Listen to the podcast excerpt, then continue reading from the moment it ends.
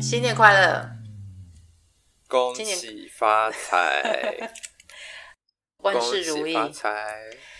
对，今年是要身体健康就好了。真的，只要身体健康，一切都是就是最重要的。今年是牛年嘛，对不对？嗯，我不知道。牛年好是吧？是吧？是吧？鼠牛虎兔老蛇马羊，哎，鼠牛鼠，昨上年上一年是鼠吗？我不记得了，我已经过到啊、oh,，whatever，反正就是一个动物的年就对了。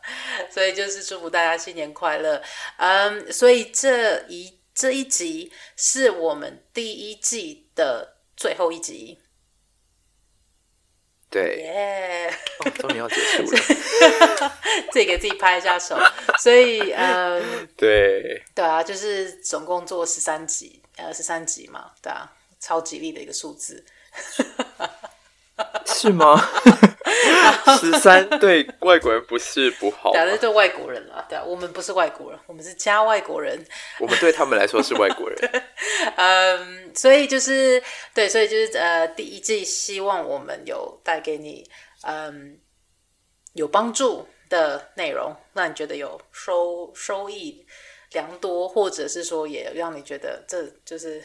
就是我们俩在做什么蠢事，跟你想象的服装设计是不一样的。对，所以嗯，好，所以在今嗯第一季的最后一集，我们要跟大家分享，就是嗯服装设计的产业。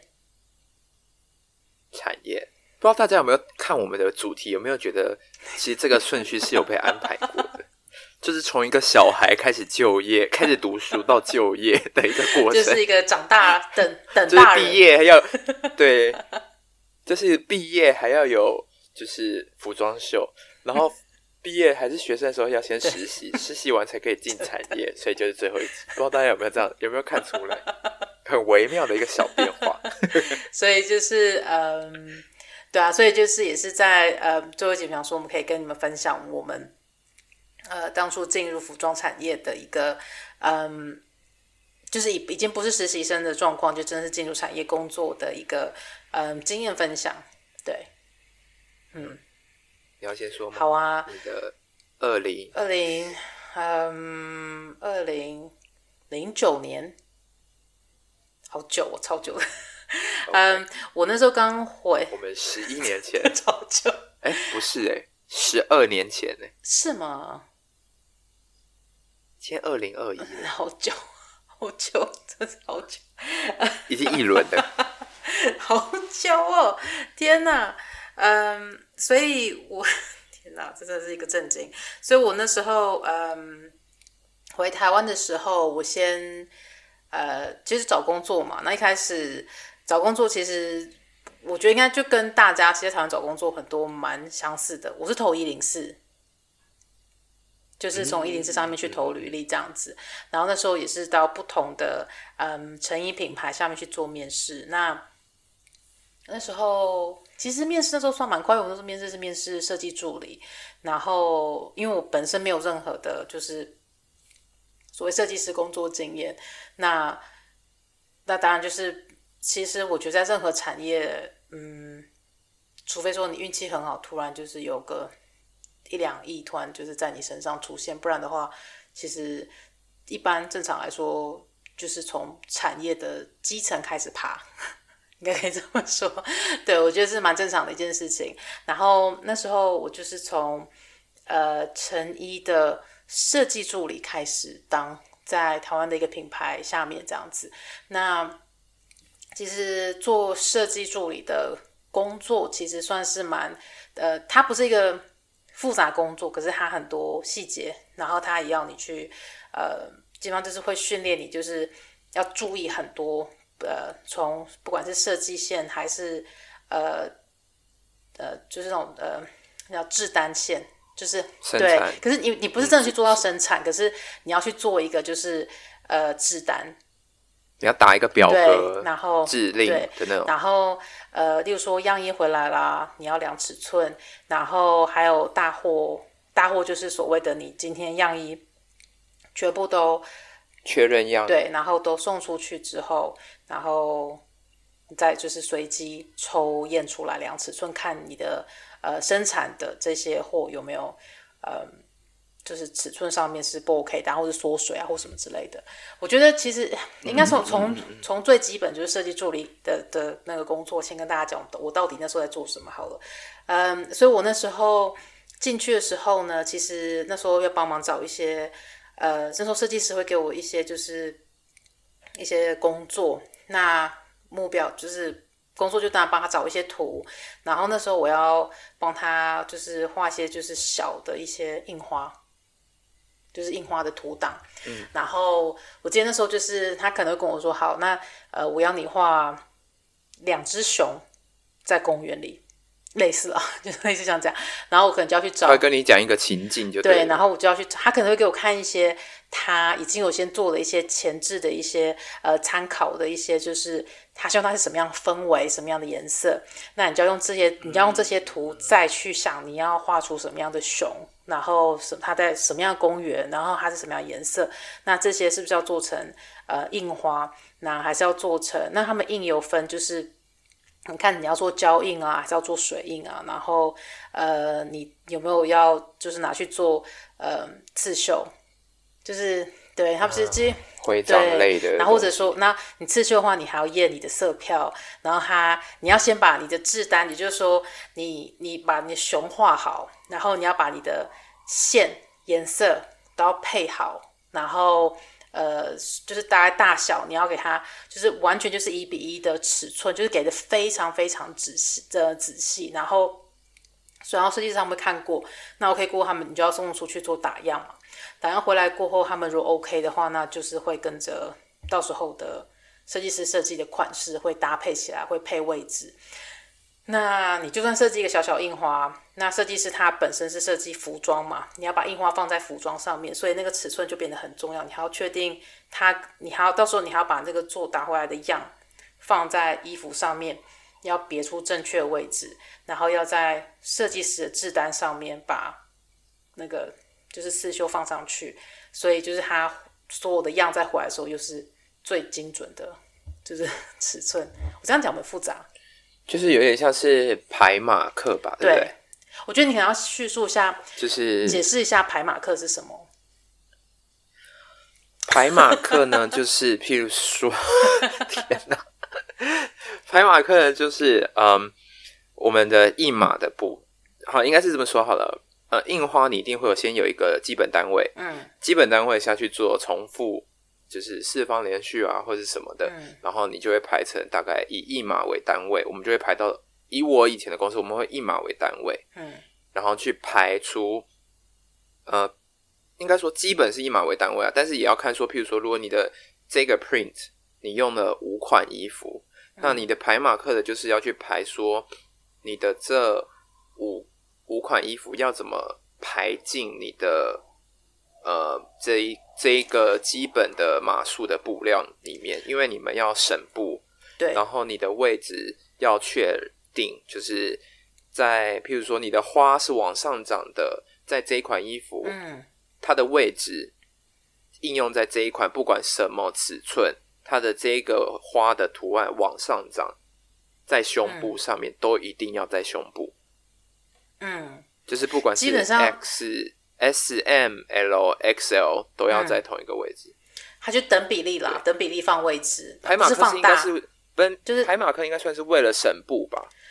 排马克是为了省布，加上因为排要排马克，原因是因为还要去瞧生产的，就是你总共需要多少的布。对啊，在你要先在几件，在几码的单位里面要把五件排进去的那种概念。对对，那那因为布的每一只布，如果你去像永乐市场啊，不同的就是布市或者说呃布料店看的话，每每一捆每一只布的幅数是固定的，幅就是它的宽，就它那个高度是固定的。那它可以基本上是固定的。对，所以就是它有分窄幅啊，然后还有宽幅，所以就是基本上就看嗯。你要用它不同的那个呃幅度下去做做配合，所以其实就从我们这个就分享这一件事情好了，就是所谓就是把这个呃这个图案配上去，就是排马。对，其实这就是一个呃，它不是困难的事情，但它就是需要你很细心。我觉得其实做设计助理一个很重要的事情就是。它就是训练你对很多的细节，就是要很仔细，因为这些其实是它其实就是一个环环相接的一个一个一个生产线，它从最前端就开始，就是一个一个就很注意去很注意很多小细节的地方。那嗯，后来就是我就开始做制单，呃，就是做设计稿，等于说是。可能设计师会跟我说：“好，我要你这次画五款。”其实那时候进去没有多久吧，大概一个多月过后，他就跟我说：“我可以开始画设计图了。”然后，所以我就开始画一些比较基本款的一些设计图，那一些就是比较一些这些帽 T 啊或什么的，那也是会配一些印花或什么的这样子。那其实我觉得这个也是基本上我也是要跟着之前的就是经验嘛，也是要去。就是把它弄得非常非常仔细，然后呃也要去跟版师跟他们说好，这上面尺寸它这个是要长这样子，然后它的可能例如说帽 T 的话，它大小是什么样啊？或者说帽 T 上面我如果还有配其他的就是有时候要做点胶印在上面，可是我的胶印它不是呃重复的话，那那个位置什么都要先预留下来这样子，所以其实嗯、我觉得。基本上，其实做在台湾做成衣，从设计助理到助理设计到我觉得设计师，其实，嗯，他就是一个，其实对我来说，他不是说一个疯狂创意的一个一份职位，但他当中其实有很多小的小的创意，你要下去就是去发挥。可是最主要的事情，他是在训练你要很仔细的把。每一个过程都要确定它是很精准的，我觉得这其实是我学到最大的一件事情。嗯，因为你需要，因为你可能在打样的过程中，有时候你们会又因为好，譬如说像以前我的公司会，我们在打样的过程中，我们因为要样衣、嗯、要漂亮、嗯，我们不会一开始就考虑到生产的时候它的印花的位置。嗯一定会是怎么样？因为有时候我们会因为希望样衣是漂亮的，所以我们会取最漂亮的位置的花过去打那件样衣。嗯。对，可是你在生产的时候有你就不能这样做，因为有可能那一朵花已经用到 A 款了，嗯，或是那一个位置已经用到 A 款了，嗯，那就变成你的 B、C、D 这几款你都要去做印花上面的调整，嗯，位置啊，什么时候你这样才可以才不会浪费布料，嗯，所以。就是为什么我们要拍马克，嗯、然后，嗯、呃，这个时候就是要训练你在这些环节上面，你要怎么让每一件衣服都有它属于它自己的位置，跟它自己漂亮的地方。这就是你可能不是真的在做设计，嗯、但是你可以从这个小环节里面去，有点像是训练你自己对于这些东西如何把它做到漂亮，嗯、因为它已经。不是在我们在做设计的时候，一开始觉得说这个花就是一定要放在胸部，这个花一定要放在哪里。嗯、可是你在生产环节的时候，你就是要让尽可能的，因为花不在胸部了，嗯、所以你就要让它尽可能的是漂亮的出现。就是我觉得是训练那个嗯、呃、美观吧，就是它那个视觉的感觉是不是对看起来是顺眼的？我觉得其实蛮重要的。然后嗯，我觉得还是蛮好的一个练习，因为我觉得对于做。我觉得很多人可能真的对服装业，大家可能会想说啊，我们可能一样做衣服，可其实一样，我们做的也不只是做衣服，其实真的是还蛮多蛮多事情要下去注意的。我记得那时候我还嗯开始做杯垫设计，就是我们有做那个，就是因为他们的就是周边的商品，对，就做一些。然后那时候做杯垫，我们还去找到英歌陶瓷，然后他们也打了样。然后把杯垫上面那些什么的，也是要把颜色都配好，就是也是就是其实就是跟生产衣服其实一模一样的概念，但是就是一切都要配到很仔细，然后还要报价啊，也要报价给你，然后你还要确定这个报价是不是 OK，然后你要生产多少个，他送多少个，然后他呃上色什么，就是其实就是一个要注意还真的就是很多的细节要确定，就是不能出错。而且这个不是说尽量不要出错，是不能出错。对对对，因为出错就是整个生产就是毁掉的那种。然后我记得那记得那一季吧，呃，记得那时候我们有有一款，那那一款是呃，它是在我一在我进去之前，他们就送出去做生产。然后我记得那款是一个下半身款，它是呃牛仔的裙子。然后他们说送回来的呃 S M L 三个尺寸，然后每一个尺寸将近有三百三百件，就生产三百件，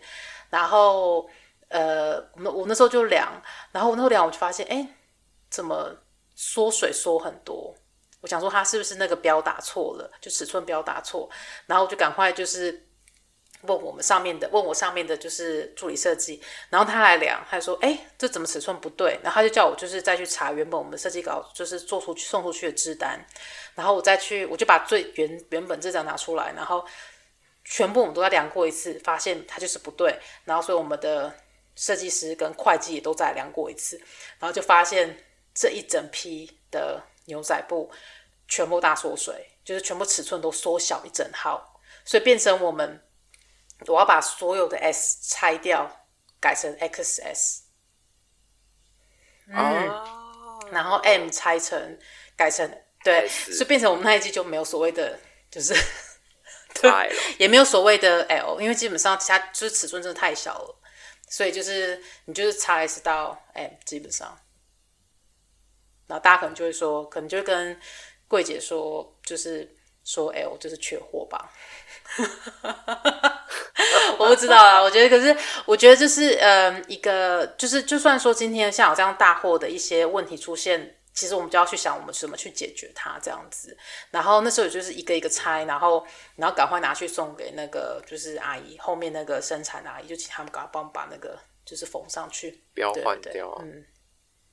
所以其实也就是一个嗯，算一个小插曲，不是一个崩溃插曲了。其实我觉得在，我觉得做设计久了，其实呃，我蛮习惯的一件事情就是，我会很习惯开始想要解决问题。嗯，就是别人，别人他告别人可能那边跟我说啊，我遇到一件事情，我觉得很烦，然后心情很烦，然后他跟我叙述完这件事情过后，其实我第一个反应不是去安慰他，就是要赶快，我通常第一个反应解决。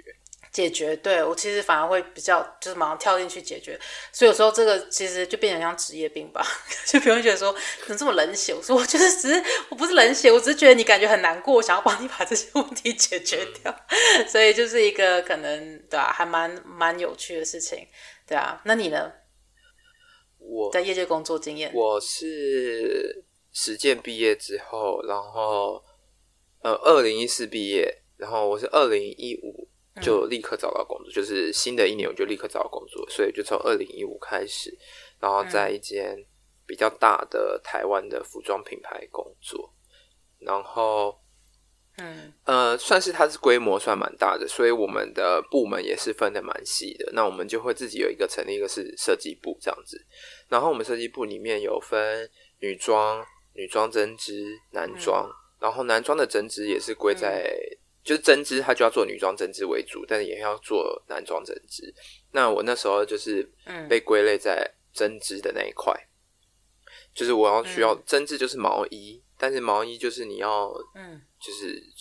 他要说很哦，就是毛衣而已啊。但是其实毛衣也是要顾虑到很多东西，因为它你就要有很多的想象空间，嗯、因为它是从线变到一个面，然后再变到一件衣服的，所以你的想象空间要变得。嗯把自己的想象空间拉得更广一点，对，所以我们那个时候的针织不会单纯只做针织，它还是都是要跟平织做结合，跟印花布做结合，跟蕾丝做结合这种东西。所以你有很多也是需要到排马克，譬如说我们要排蕾丝马克，因为我们就是要含在一起跟成衣，就是女装的成衣部分一起排，因为这样才可以省蕾丝。因为蕾丝一一匹就是很贵嘛，嗯、然后所以我们就是要，嗯、呃，女装的成衣的部分跟女装针织的部分的蕾丝都要一起共用，那跟印花也都要一起共用，所以就会变成是你要很知道大家的进度到底在哪里，因为针织的量会少小一点，嗯、所以当然你要先看一下成衣的女装成衣的部分的印花现在用到哪几块了，所以你就要试图的。取你自己想要的那一块，跟试图的把你的用量并进去人家的里面，而达到不要浪费。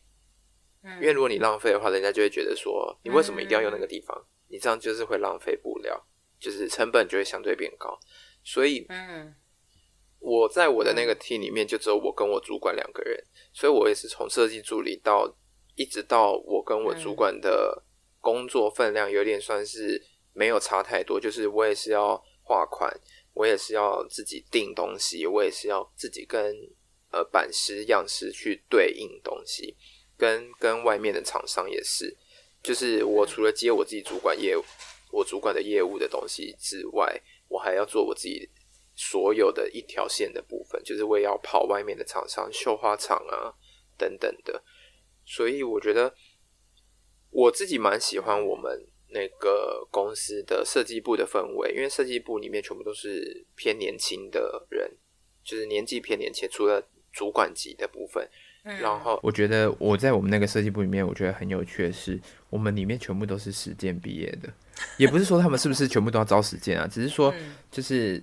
从主管、资深设计师、最资深设计师，他那时候说，他那时候的设实践还是五专的时候，哦天哪，对，他就已经在，他就毕业完就立刻进实践，进没有进那间公司，差差点讲出来我的公司名字，吓死我了，然后后来就是。就直接进那间公司，然后他说那个时候的产业还没有什么叫做设计助理，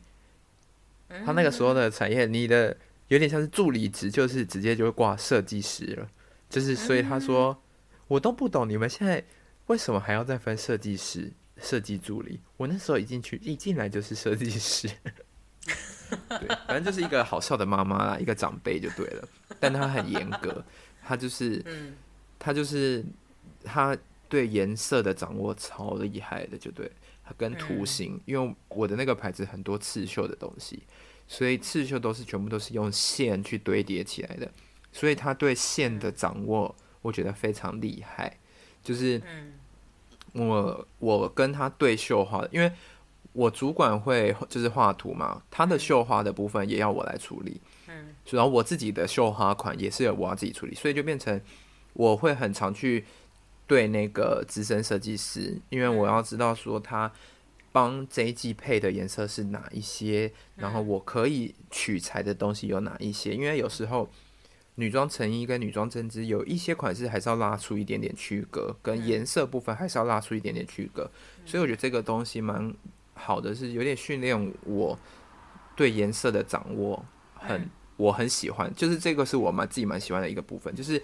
它配出来的痛是那个调，但我又可以从它那个调下去延伸成另外一个调，但是不会是脱节的，是让我觉得蛮有趣的地方。所以就是你要训，你可以训练你自己，嗯、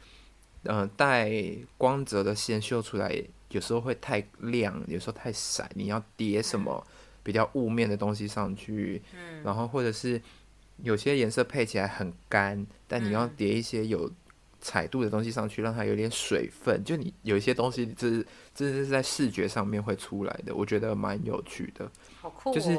对，就是我觉得刺绣真的是另外一个专业，嗯、跟做颜色是另外一个专业。但是我觉得我在那个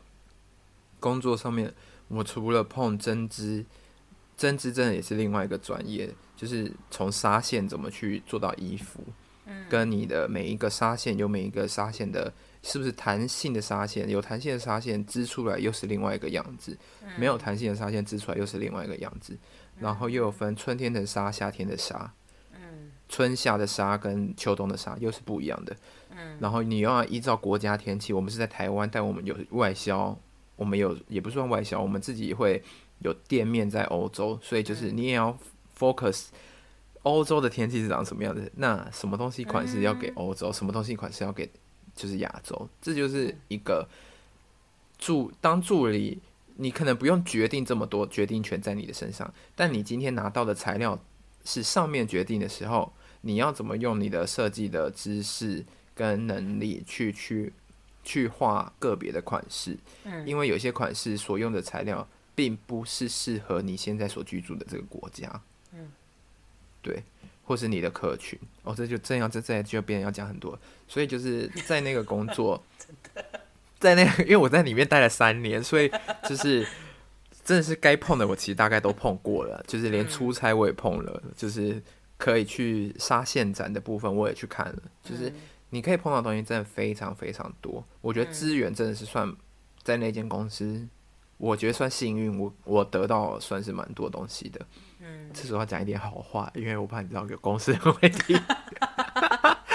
可是我觉得你那时候在做蛮开心的啊，那时候。对，因为我觉得在设计部，因为大家都很年，大家都是年轻的，然后就算是我们主管级，他们也都是，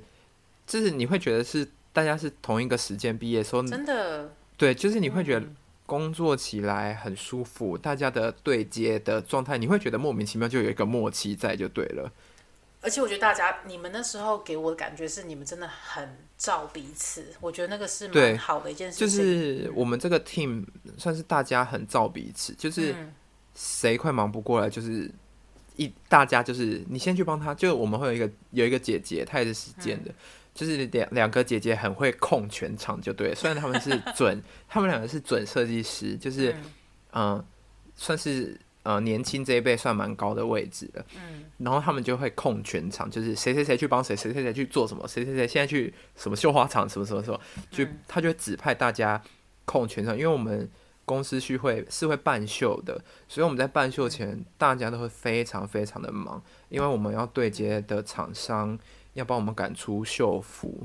然后布料是不是真的都确定到了，然后。我们的 deadline 是压在什么时候，我们就要出国了。嗯、然后在这个地方，我们就是要一直 run 这些所有的的跑一些，跟就是真的是在跟时间赛跑。你真的很难可以在就是台湾这样子的公的这么这个产业里面有这样子的公司，是真的在 on schedule 在 fashion show 里面的。所以就是，嗯，我觉得整个工作的经验在这个。公司的过程，我觉得很享受，是享受的。虽然很累，真的非常累，但是很享受，因为你要跟部门对接，你会训练训练你的对应能力，怎么跟别的部门的人说话。因为有时候你的别的部门，他们不是设计背景的，所以他们没有办法像设计部，我们可能讲一个什么，我们大概就都知道大概大家想要的方向是什么。但是有时候你可能不一定，你可能要。跟譬如说仓库的人帮你找东西，嗯，你你的形容你就变成需要用他们的模式、他们的方向去形容。我想要找什么什么颜色，然后那个颜色应该要怎么样，然后它大概会有什么？那仓库的人就会尽量从他们的资料库里面去找给你你想要的东西。嗯，对，所以我觉得在服以服装产业，如果论我之前那个公司的话，就会变成是我会学会怎么跟每一个人讲话。嗯，就是不同部门的人怎么讲话，怎么训练自己有他们的说话方式，嗯，然后而打而让我自己的工作变得比较顺，因为不才不会有牛头不对马尾的那种感觉，嗯，对，就是你会讲不清楚，讲不清楚就很容易出错，所以你就是必须要训练你自己的沟通能力，我觉得这真的非常重要，就是你的。沟通能力很好的话，你的处理事情。解决方式就会变得很顺，因为你如果你沟通能力不行的话，人家听不懂你在讲什么，人家就会就是做错。那你做错的话，就变成你要去解决，解决就会变得非常麻烦，因为你还是问题出现在你的沟通能力上面。对，我自己觉得，上班工作你就会训练你的讲话能力。真的。对，我不知道现在是是不是也是这样啊？对，就是，是我我也不知道现在是不是这样，因为我们都已经对啊，目前目前我离开有点久了。对，不是都在我们那边没有，就是在服装产业呃里面应该这么说。但是真的可以理解，因为你的沟通能力其实跟你写制单里面，就是你要去沟通那个制作，就是越仔细讲的越清楚，真的是越好。我就是真的是我那时候学到最大的，因为我觉得那是一个嗯。因为你做错的话，别人还要来救你。对。然后你没有，如果你没有把东西解释清楚，反而反倒是让对方做错，那其实是你的问题。而且我觉得，我觉得这边可以分享一个，就是我觉得，嗯，服装我不能说全部，但我觉得在服装设计系学生毕业的时候，都设计，我觉得不管可能是设计系或者是别的系好了，毕业的学生，我们都会有一个。怀抱一个热忱，就会觉得我好想要做什么，我就是好想做什么。嗯、所以往往你在做一些事情的时候，你就会有一个先入为主的观念，就是我觉得这根本不是这样做，这样做好奇怪哦，什么什么什么。但是当今天人家在跟你形容这件事情的时候，你可能要把耳朵打开，就谦虚吧。我觉得很多人欠的就是谦虚的去跟长辈学习。对、嗯、对对对对，因为我真的是有看过。有有些人真的是不尊重自己公司里面的长辈，就是比自己有多经验。我觉得很多人进去的时候，有一些就会有一些观念，想说、嗯、哦，他就是长辈，所以他想法就是比较呆板，比较。可是别人在里面，他做成功，他就是有他的一个一个 SOP，有他一个，我觉得那真的是需要被尊重的。有时候其实谦虚去学习，我觉得很重要。我这边可以分享另外一个例子是，嗯。我们那时候在男装部有一个新的同事，这是真的是一个例子哦。就是他刚来，然后他刚来不久，他是，但是他刚来不久之后呢，嗯、呃，他可能就被指配说你要可以画款了，嗯，就是他的主管跟他讲说你可以画款了，然后他就是哦好，但是他跟他自己的主管的沟通，就是他不愿意跟他的主管沟通，为什么呢？因为他觉得他的能力超出于他的主管。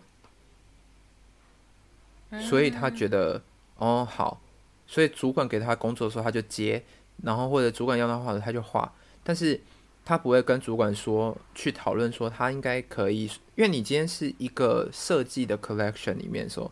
你要去对应上面的跟延续，你不能直接做你自己想要做什么东西，然后做这个东西跟这个品牌完全是没有关系的，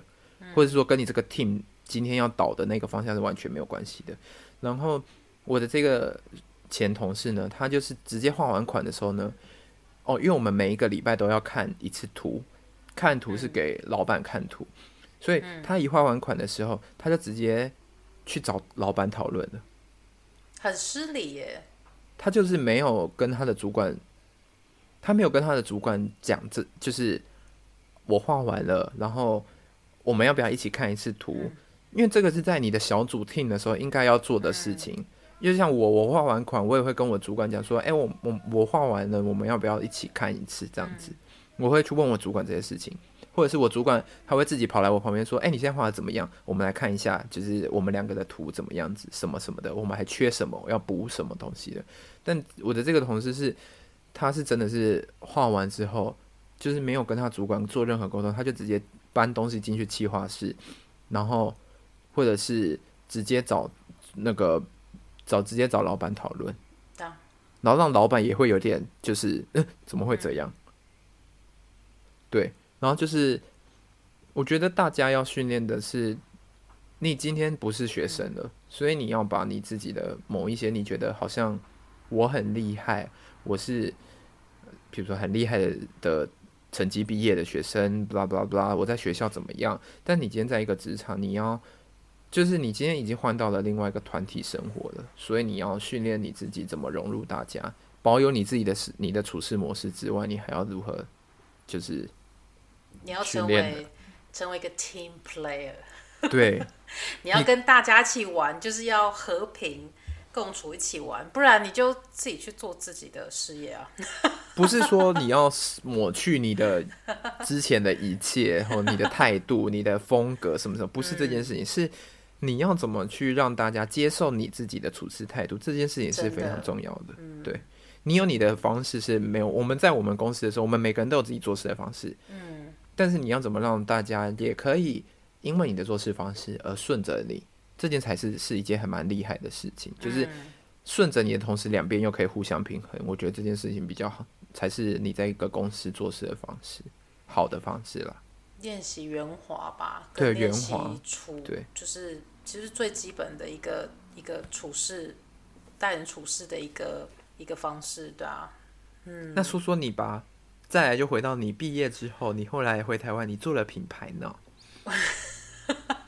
他就是设计师品牌，然后我也有在里面帮忙过。不只是帮忙，你从实习到，其实你从实习到做兼职接 case 都有。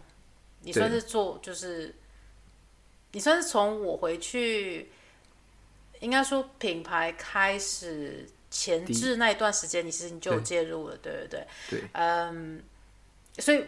我觉得商业部分我不要讲到细节，因为我觉得那个就变得有点太复杂，所以我觉得可能可以跟大家说，自创品牌，嗯，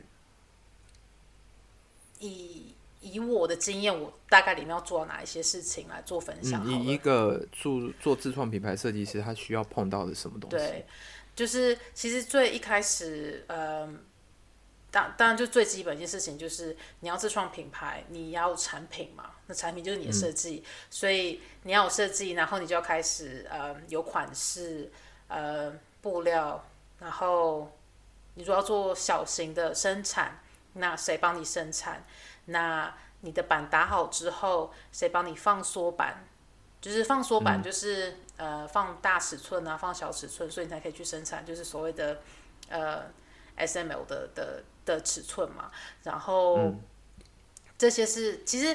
我觉得生产当然就是最前端这些，就是可以就是自己可以去控制好。嗯、那中间开始过后，你就要开始去想好，那我衣服做完过后，我要给谁穿？就是然后我要在哪里卖？然后、嗯、呃别人怎么样才会知道？别人怎他怎么样才会知道我的品牌跟我的衣服这样子？那其实我觉得真的是每一个人，嗯，怎么去做所谓行销？就我觉得这个是一个还蛮不一样的一件事情。因为对我来说，那时候，嗯，我那时候是呃有几个蛮好的朋友，他们做平面设计跟做摄影，然后他们那时候就有因缘际会就有认识到呃可口杂志的编辑。然后，所以那时候，我希望有一天可以请到他。很希望有一天要看他愿不愿意。星星，你有听到吗？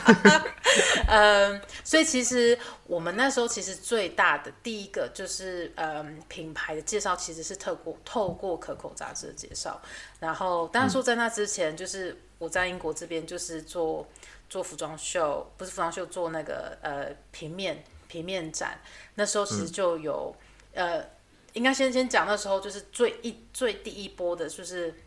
行销怎么开始好了。那时候其实是呃衣服做完，然后那时候其实是我原本的硕士系主任，他那时候因为我硕士的我硕士的毕展的 collection 没有办法上学校的毕展，就是伸展台。那时候其实很大个原因是因为我上面太多手绣的，然后他只跟我他就是 model 换衣服跟鞋子会踩到那个线。就是他走秀效果很不 OK，、那个很长，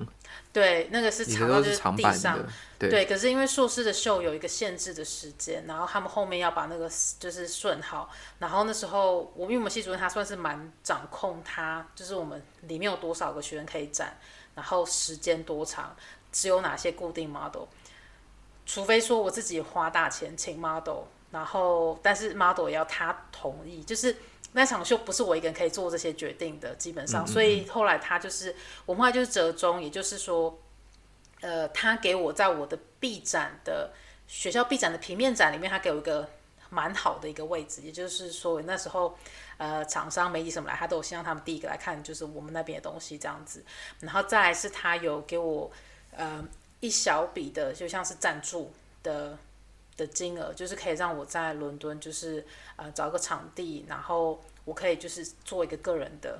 就是就是你那时候在一个 gallery 做的那件事。对，然后那时候 gallery 的时候我找了很多，嗯、然后后来终于找到，就是呃呃，通常展览在展览跟展览中间会有个空窗期。嗯嗯嗯。那有一些伊朗他们就会用就是很便宜的价钱让你去租那个空间。嗯。对，所以那时候我就把那个空间租下来。那它是在伦敦市中心。然后价格什么都蛮好的，然后它附近就是呃，基本上它附近都是它就是一廊区，所以附近很多就是呃，像 Vogue 也在附近嘛，所以其实就是算是对我来说算是一个蛮好的一个区域这样子。然后那时候呃要展之前，我那时候去跟这边的驻外单位就是打招呼，然后、uh. 对，然后就认识这边的那个呃驻外代表这样子，然后。驻外代表那时候他就有来，那那时候他来的时候，媒体有跟着来采访，就是台湾的中央社媒体来采访，然后所以那时候呃品牌的名字那时候有就是小小的有上台湾的新闻，嗯哼，对。可是那是那个新闻是就是一般的，就是呃呃报纸新闻，就是嗯，就是一般的媒体新闻这样子。那他们其实不会去对衣服做很多大量的那一种，就像杂志这样子，就是特别的介绍这一些。那所以杂志到后面那边其实是真的就是最大的，一开始第一个最大的就是跟可口开始做合作这样子。那后来其实就行销行销上面就是呃开始就是有一些像我们会跟纺拓会做合作啦，然后纺拓会有带我们出去。去纽约做静态展，做服装秀，那就慢慢的就开始曝光，曝光度就变算蛮蛮蛮高的这样子。然后，所以那时候其实行销，其实那行销反而对我来说不是最大的问题。嗯，欸、应该说媒体这曝光率对我来说不是最大的问题。然后，呃，那时候其实最大的一个比较像是最大问题其实是。呃，然后，等下，对，我先讲后面好了。那后面就是开始像是我有做寄卖啦，然后我有做呃线上寄卖，然后有做实体店面寄卖，然后也有、嗯、呃后来也是就是自己有在经典成品有做一个柜，啊对对，对，做一个专柜这样子，一个品牌的专柜也是跟他们做合作这样子，然后有做很多活动啦这些这样子。可是我其实觉得其实当中嗯。做台湾设计师，我觉得最大的挑战就是怎么样可以让台湾民众除了喜欢我们的牌子之外，会愿意用我们后面花的心血去定的定价去买我们的东西，而不是到最后让设计师要去做，就开始会觉得说，因为要赚钱，不得不开始放下做。很多的诚意，那就变成跟一开始要做自创品牌，想要做一些比较有一点原创性的东西，有点比较特别的东西，反而其实，嗯，就有点不大一样。这是我个人觉得那时候最大挑战的一件事情。那我想问，你觉得自创品牌对你来说的定义到底是什么？我那时候定义其实是想要做，呃，其实那时候因为以我的了解好了，嗯，我对你的那时候的了解是。因为你那时候一开始跟我们讲的时候，跟我讲的时候，你会觉得你那时候觉得你没有把想要把品牌做的好像多大多怎么样，你的初衷不是这个。对，那时候没有。对，但是我觉得那时候，我觉得那时候你跟我讲这件事情的时候，有一点呃，对我那时候才是一个大二的学生，我会觉得有一种哈，怎么会有人不想要把 自己的服装品牌做大啊？就是就是这样安安静静默默的做。但我觉得那所以这个时候我就会觉得，那这个定义你会觉得怎么定义你对于服装品牌这件事情？就自创服装品牌。嗯，我觉得其实是因为我会想要做我自己想要做的设计，然后、嗯、呃，我会希望有，因为我觉得我自己那时候是有我自己的品味，然后我会想要找其他人一起下去，呃，应该说我会想要找可以跟我一起共事的伙伴吧。嗯嗯，嗯，对，然后可以做，因为就是可以一起共事的伙伴，就是说像那像我们工作室有一个真的是，我觉得全世界最棒的 版师跟样师，对，然后然后最美的，对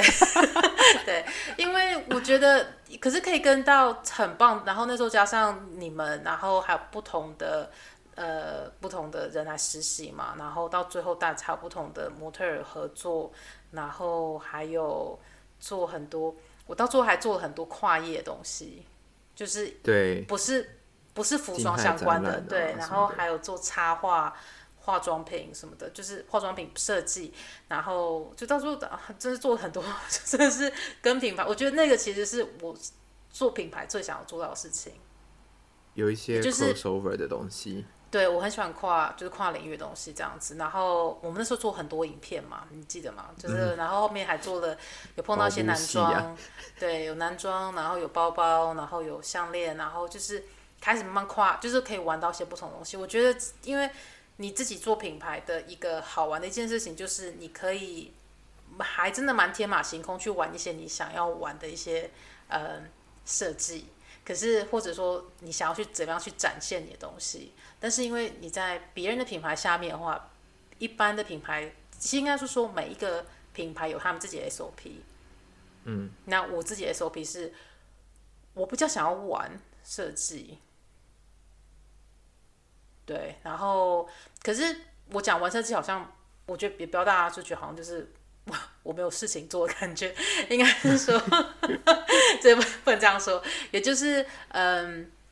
因为我一个人要做的事情，就是其实已经已经不只是说要做设计的东西，就像可能像是打板好了，我可能要先把前面所有的大板，呃，我们说很多自己的大板全部都要先打起来，然后我们家的板师就板师样式，他就会把。呃，把一个一个拆，然后把所有的就是呃，因为我我那时候有些有有有几季的版型是很多裁片，嗯，真的。然后他就帮我把一个一个对起来，然后我可能要去找布，然后找样布、胚布材料，然后去跟我们那时候配合的就是小型生产工作室，呃，送版型过去，然后跟他沟通，然后确认东西。然后还要做账，然后那时候我还要跑会计师，然后还要签合约，然后合约也不能随便签。那时候我还要跑银行，然后也要确定，就是很多，其实就是我觉得就像应该就是什么事情都要做了，我觉得。做品牌就是什么事？嗯，做品牌，嗯，对，然后加上呃，可能不同公司想要做邀约，就是不管是说我们去他那边卖，还是说呃，我我帮他们做设计，然后我们就要去谈合约，然后其实就是蛮多事情。加上那时候做这些事情，同时我那时候是全职的服装设计老师，嗯，对，所以我也不能够就是每天都。都在外面忙业务，应该这么说。所以我那时候做这些事情的时候，嗯、我真的是只能够当中，就是我除了周末都在工作之外，不然就是呃，我平常课中间上中间我会去做一些其他，就是谈一些业务相关，就是我不需要备课，不需要准备什么东西的的状况之下，对。所以其实那时候我睡眠很少，然后嗯，这也是嗯，应该说蛮大的一个缺点吧，对，因为我其实那时候。就身体健康变得蛮蛮蛮不好的，对啊，然后就有点就是太把自己就操到一个就是太呃太累，身体有亮警讯啊，应该说我经常亮警讯，然后但是我不后悔我那个经验，因为我觉得那是一个就这辈子大概就是那个是一个最疯狂的经验，对啊，然后呃，但是我不得不说，自创品牌的确是辛苦的，因为你就是什么都得自己。先做，对。然后如果没有业界经验去做那件事情的话，你做错事情，你就全部都真的是得自己扛。对，嗯，因为没有任何人可以帮你扛。然后那时候，然后因为做，我觉得做自创品牌一个最我自己觉得蛮骄傲的事情，是因为我有很好很好的伙伴，所以像像跟你们做事情的时候，我就觉得我可以很放心交交代事情给你们下去做。嗯，然后你们推荐的一些东西，或者说你们觉得好玩的东西。我觉得好的就下去试，就这样子。嗯嗯，我觉得不是每个公司都可以这么放心的去让下面的其他主管或者说下面的设计师自由之度这么高。可是我觉得那是要看工作室的规模，嗯，因为我们不是公司规模，我们是一个工小型工作室规模。嗯，对啊，真的哎，嗯，因为我因为。说比较有好笑的是，以前我跟那时候跟你在那时候我们在讨论影片的时候，嗯。我们两个只是花一顿晚餐的时间，而且两个人是在工作室就开了一瓶酒跟吃了晚餐。他说：“哦，我们等下那个我们明天那个影片哦怎么样？然后就是哦，接下来就这几天就是我们拍那个影片，然后就一边吃晚餐，然后一边把这件事情就解决了，就说哦好，那就这样子。”对，而且那时候就是像你会找资料，然后就是等于我们其实在吃饭的时候，你就会把资料什么拿给我看，然后我就跟你说啊，我们可以拍什么。然后基本上那时候，可是我们吃饭也不是什么一个小时吃饭把这件事情谈起来，我们那时候基本上吃饭大家吃吃饭跟把。聊这个的顺序吧，我们至少就等于把拍影片的顺序全部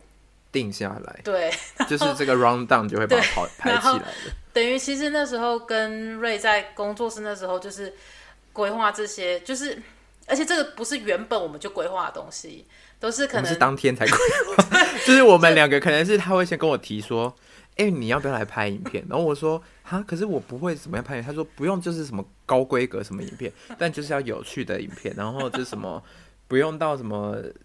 什么高画质，怎么样怎么样大阵仗什么不用，就是就是一切就是简单，然后有趣好玩，实验就是这样就好了，然后就、嗯、哦，好好好，然后就真的就这样进行了，就这样一直这样进行。可是我们就是因为那样实验，我们都拍出很多很好玩的东西，而且我不得不说，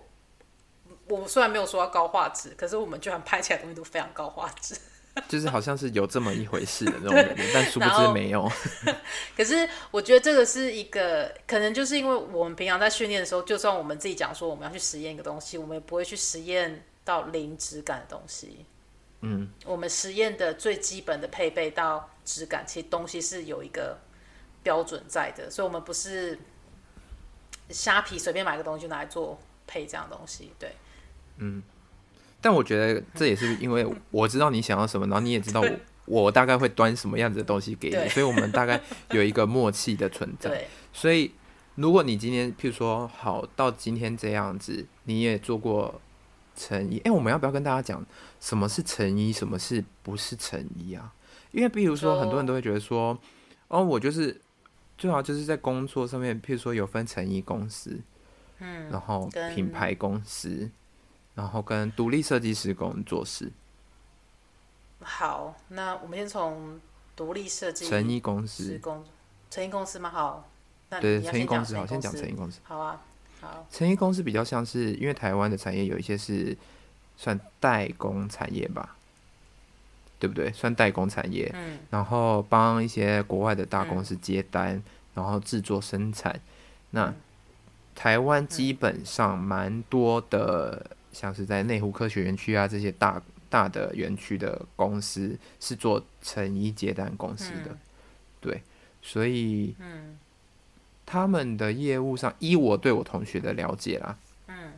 他们的设计比较是会遵循前面就是他们的客户端的那个母公司的设计，然后他们去做生产跟规划，嗯，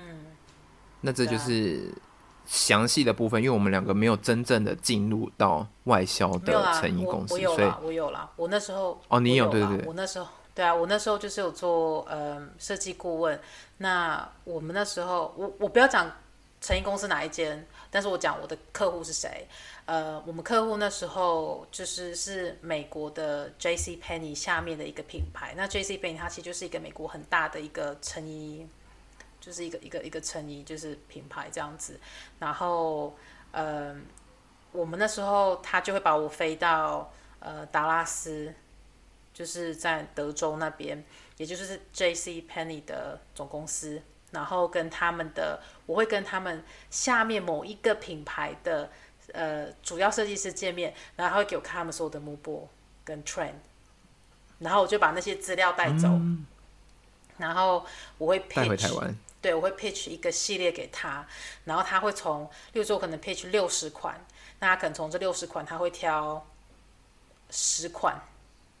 然后十款就可以下去做样，oh. 然后呃十款就可以下去做，呃他们可能会换颜色或者换波什么的或者怎么样，然后就做大做大样这样子，那那个就是单，可以接到十款就算蛮厉害的了，我觉得，嗯，嗯，对，好的时候我曾经有接到蛮蛮多款的，嗯。那时候是在，所以这个时候是算说你们有在，呃，做也算是有在做设计喽，款式设计吧，比较偏向款式设计，嗯，比较像款式细节吧。也就是我因为是成衣，而且这个是那种大量量产成衣，然后就是大家要想象这个成衣并不是，并不是我不是设计师，就是我不是去主导整个设计，我有我要 follow 一个公司，嗯，他们要我做什么样设计，也就是说我的款式基本上其实大概就这样款式，我们的。嗯，轮廓大概长这面，长这样，然后但是细节是我可以下去改的。啊，或者颜色或者配布，那但但细节其实可以玩的还蛮多的，所以细节像我就要去找资料，去找现在流行的哪些款式是跟他们公司的哪一些款式可以搭配到的，嗯嗯，或者他们上一季做哪些东西有哪些细节，我可以再去找一些比较特别的配上来，但是。我想特别这个不是说特别就是可以去做，我觉得很厉害什么设计，不是这个要是他们可以生产的，而且因为是成衣，所以你不能做太挑战性的细节，不然它生产那个费用成本费用会非常高，所以你还是要注意，就是嗯，你你可以玩的东西真的很有局限，但是就是看你怎么样在超小的一个范围里面去把它玩得好，我觉得是 蛮蛮有趣的一件事情。可是我不得不说，在那个时候，嗯，成衣的在成衣里面工作其实是很赚的，因为产量产吧，嗯、对不对？对对。因为我记得我以前我的同学说，他们在他们的成衣公司在帮别人做生产代工的时候，他们的。用量是要非常精准的，就是误差值不能太多，因为它是有关他们要去订购材料这件事情。就像是我们没有，当然没，当然不管你在哪一个就是设计师品牌还是什么，你的用量都是要被抓的精准的。但是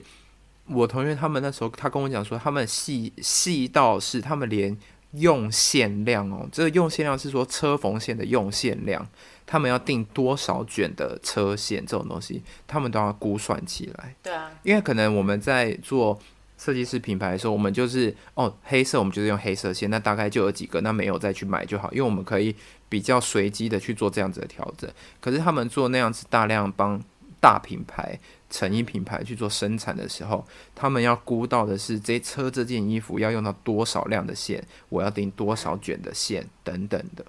对，我会觉得。就是两边的产，也不是说产业做两边类型的公司，他们的所呃针对的东西会比较不一样，有一点不一样。对对啊，嗯，所以我觉得是，嗯、呃，我觉得是对于成衣公司产业是这样子。你要讲的第二个是什么？成衣，然后再是设计师品牌。设计师品牌，那设计师品牌是你觉得定义是怎么样？我觉得设计师品牌看。就是